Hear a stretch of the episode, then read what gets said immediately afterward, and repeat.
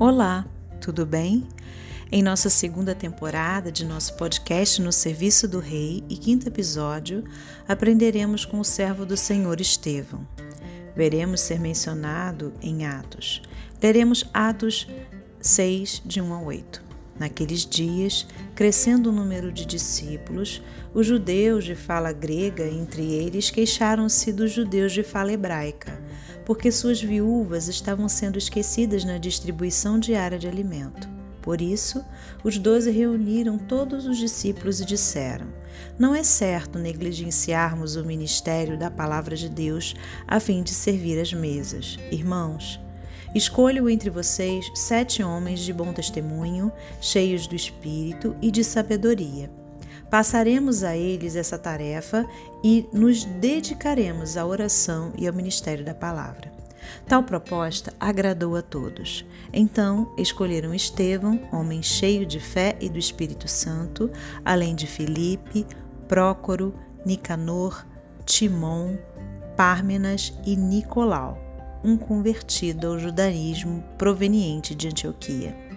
Apresentaram esses homens aos apóstolos, os quais oraram e lhes impuseram as mãos. Assim a palavra de Deus se espalhava. Crescia rapidamente o número de discípulos em Jerusalém. Também um grande número de sacerdotes obedecia à fé. Estevão, homem cheio de graça e do poder de Deus, realizava grandes maravilhas e sinais entre o povo.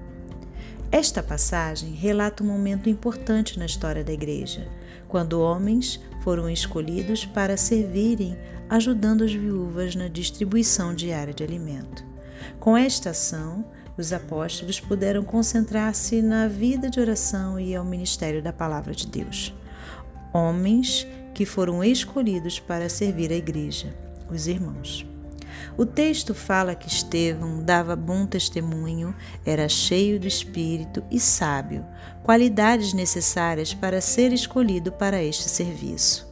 O texto também diz que ele era cheio de fé, cheio da graça e do poder de Deus, realizando maravilhas e sinais entre o povo. Aprendemos com este homem de Deus a crescer na fé, buscarmos sabedoria, sermos exemplos dando um bom testemunho. Assim, perceberemos como grande é a graça de Deus em nossas vidas.